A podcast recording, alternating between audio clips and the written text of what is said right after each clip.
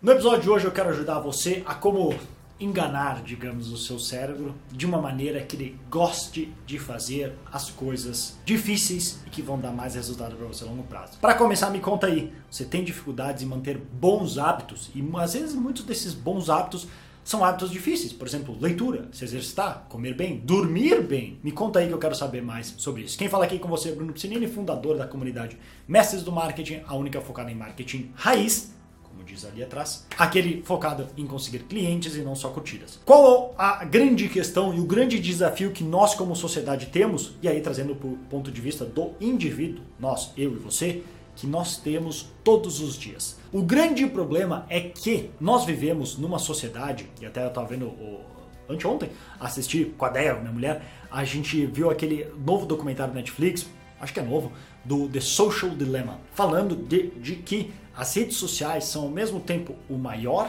e a pior coisa que aconteceu na nossa vida, porque obviamente tem muitos benefícios, mas o custo disso tudo é muito mais alto que muitos imaginam. E uma, um dos desses grandes custos vem através do vício da dopamina, que é um dos químicos no nosso cérebro que ele existe porque ele nos ajudou a sobreviver nessa, nessa máquina chamada ser humano, criada na savana africana, que nos trouxe até a época atual. O problema é que nós estamos num ambiente para que o nosso corpo não foi criado e, por hora, a gente não sabe como responder. E a gente está sofrendo e sofrendo muito. Os casos de suicídio, depressão, ansiedade não param de aumentar e é coincidência demais para não ser uma causa direta e não só uma correlação que eles começaram justamente quando as redes sociais começaram a explodir. Então o que, que acontece? Pense o seguinte: dopamina é um químico no nosso cérebro. Ele ele é ativado e porque é assim para explicar para a gente conseguir depois ent entender o problema para depois lidar com ele. A dopamina existe no, no nosso corpo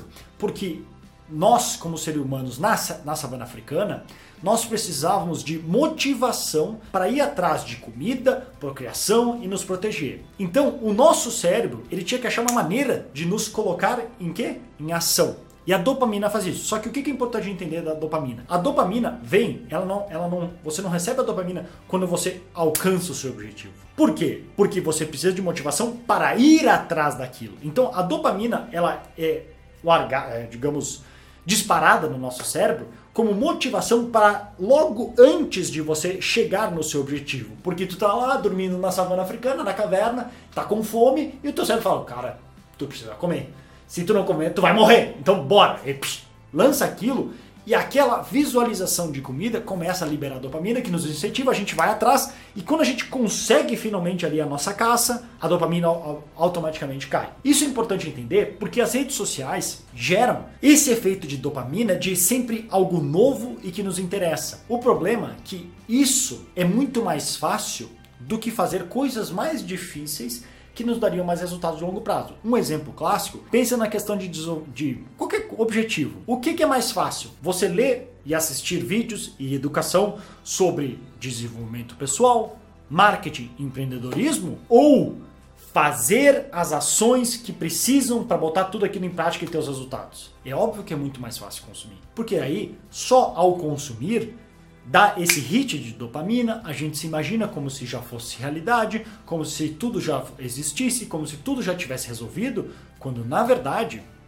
ainda não foi. Então isso é muito ruim, porque diversas pessoas aí fora querem ser milionárias, querem ter um corpo esbelto, querem isso, isso e aquilo, mas não querem ter que percorrer o caminho para fazer, para chegar naquilo, porque dói.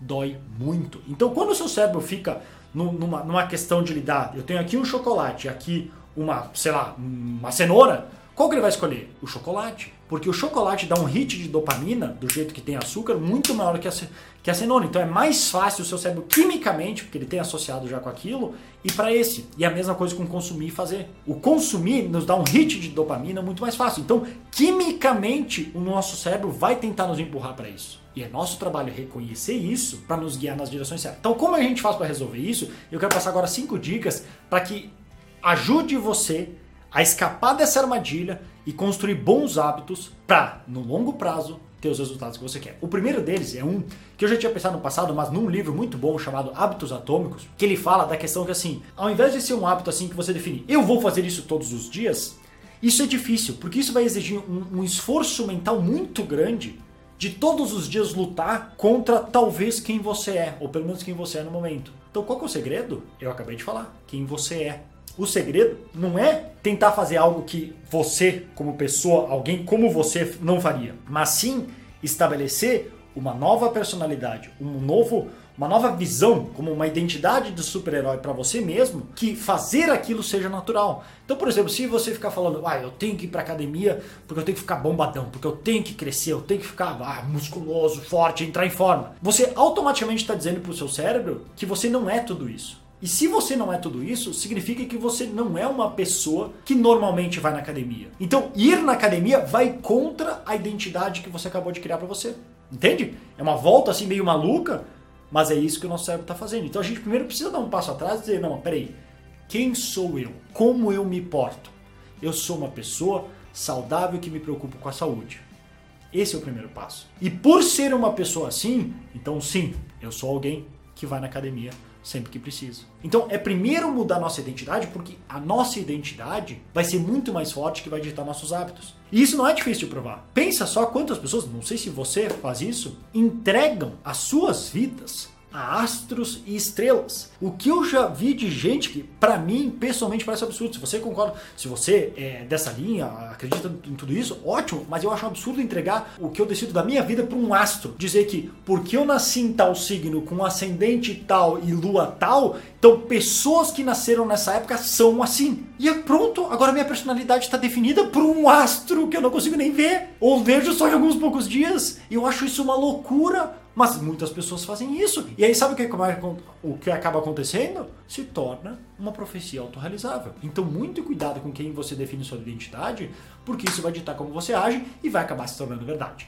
Segunda dica, objetivos. Objetivos ajudam? Ajudam pra caramba. Mas ao invés de você colocar simplesmente objetivo, eu quero ganhar um milhão por mês, um milhão por ano, eu quero ter tal coisa, você não consegue digamos, amanhã fazer um passo para que isso se torne realidade. Não diretamente, eu não consigo lá obrigar as pessoas a comprar meu produto. O que eu posso controlar são as minhas ações. Então, tem objetivos que a gente chama objetivos de horizonte. O que é o horizonte? É uma linha que está lá, mas ela é imaginária. Eu não consigo chegar e passar o horizonte. Ela serve para me guiar, estabelecer o norte e o sul. Mas o ideal é que, tendo isso, tendo a sua linha de horizonte, estabeleça objetivos do se eu quero chegar nesse objetivo, o que, que eu preciso fazer para chegar lá? Eu preciso fazer um vídeo por dia, um post por dia, cinco stories por dia. Não sei, você que vai me dizer. Mas isso eu consigo controlar todos os dias. E ao fazer isso, eu deixo que os resultados venham como consequência. É realmente ver a felicidade, que seria a terceira dica, a felicidade da jornada. Você tem que fazer as coisas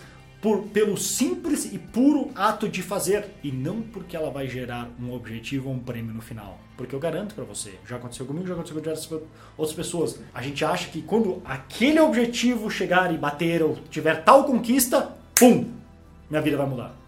Não vai. Isso, esse momento é o melhor que vai ser da sua vida. Claro, assim, se você, porra, pobre lá, morrendo de fome, com diversos problemas, educação, saúde, claro que isso é, é complicado a resolver, mas eu sei que a maioria do meu público não, não tá nessa situação e tem boa parte dessa parte de saúde, algumas coisas básicas bem resolvidas. E eu garanto para você, não é um carro a mais, um apartamento a mais, uma viagem a mais que vai mudar a sua felicidade. Não vai. Esquece isso. Tem um ponto ali onde resolve os problemas básicos, dali para cima não muda. Tem diversos estudos que mostram isso. Então, a felicidade está realmente em fazer as coisas que a gente gosta pelo simples ato de fazer, independente dos resultados que elas vão gerar depois.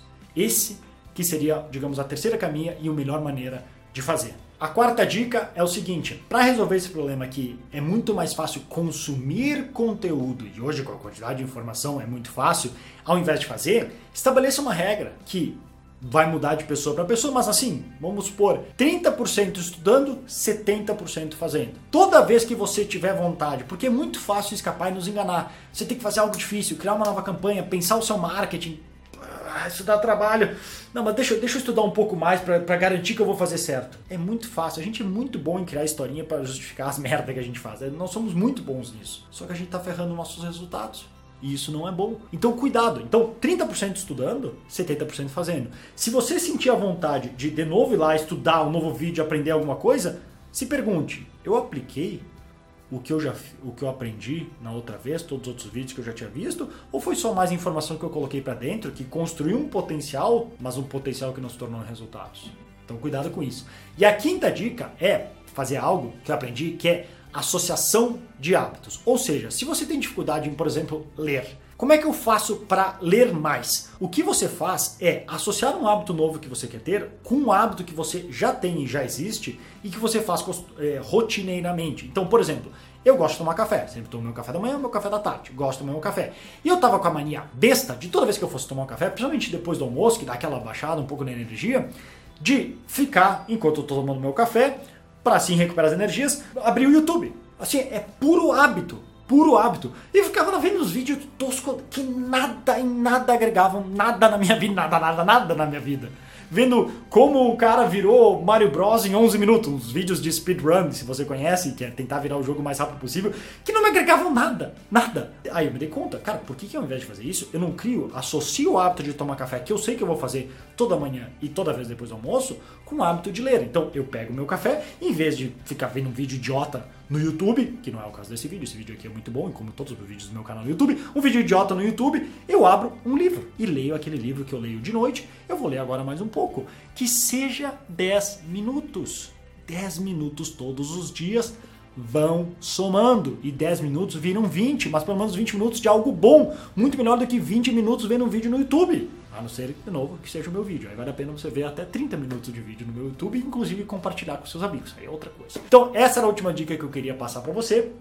Realmente é importante que a gente aprenda a lidar com a dopamina, reconhecer quando, principalmente redes sociais e outras coisas, estão tentando roubar a nossa atenção para direcionar ela para fazer as coisas que a gente precisa fazer para ter resultados no longo prazo. Porque senão a gente vai ficar só focando no curto prazo, que dá uma sensaçãozinha boa, porque é um químico que invadiu a nossa mente, mas no final, no fim do dia, é vazio. Então essas eram as dicas que eu queria passar para você. Se você curtiu, quiser dicas agora mais específicas de marketing, eu recomendo que você visite brunopsinini.com ou clique no link que deve estar aqui abaixo desse vídeo, em algum lugar aí, que você pode participar de um workshop online com mais dicas para como você pode conseguir mais clientes. Curtiu o vídeo? Deixa seu joinha, compartilhe com seus amigos se você não se importar e a gente se vê numa próxima. Um grande abraço e até mais.